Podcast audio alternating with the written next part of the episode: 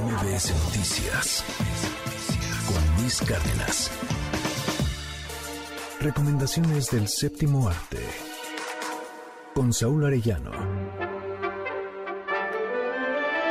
Hola Luis, bienvenido de regreso y feliz día a ti y a todos los cinéfilos que siguen esta sección de recomendaciones de cine. La película de la que voy a hablar hoy es el resultado de tres genialidades que al juntarse dan como resultado una brillante propuesta impecable y valiente que le exige al público una total atención para salir de la sala con una sensación de agradable satisfacción al agitarte la mente hasta los cimientos. Me refiero a la joya de la semana y yo creo que del año llamada Bo tiene miedo.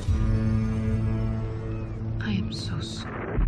Y los tres elementos que la hacen extraordinaria son, en primer lugar, la productora que es la siempre confiable A24, que si bien es cierto que no todo lo que produce es del agrado general, lo que no se le puede discutir es que es una productora que propone con narrativas novedosas e intensas. Lo segundo es el director, Ari Aster, que se enraizó en el colectivo con películas como Hereditary o Midsommar y que es uno de los directores indispensables de A24 debido justamente a su forma siempre sorpresiva de contar historias sin soltar de la mano al espectador hasta que descubres que estás dentro de la mente del director a tu propia suerte. Y la cereza del pastel es que está protagonizada por Joaquín Phoenix, que da el nombre de su personaje Bo y es el que lleva todo el peso de la película sobre sus hombros y que en ningún momento se le ve incómodo o fuera de personaje. Por el contrario, Phoenix da una lección de actuación demostrando que los papeles de personajes complicados son para él algo natural y más agradecible porque en ningún momento se recicla de anteriores actuaciones como por ejemplo la del Guasón, que sería lo más cercano, y dado que esto está a más de mil años de, del Guasón.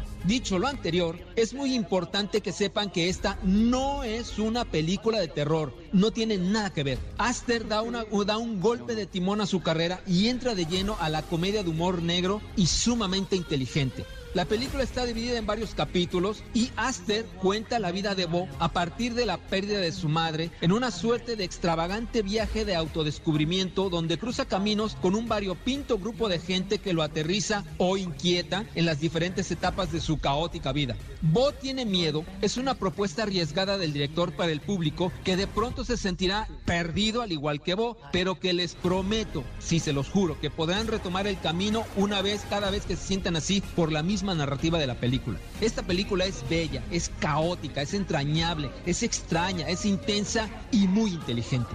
Yo creo que, repito, es de lo mejor de este año y apenas estamos en abril y está para verse en pantalla lo más grande posible para acompañar a Bo en este carrusel de sensaciones e imágenes. Mi nombre, Saúl Arellano, pero me encuentran en redes sociales como Saúl Montoro. Gracias Luis, que disfrutes la función y nos oímos en la siguiente sección. Bye bye. MBS Noticias Luis Cárdenas.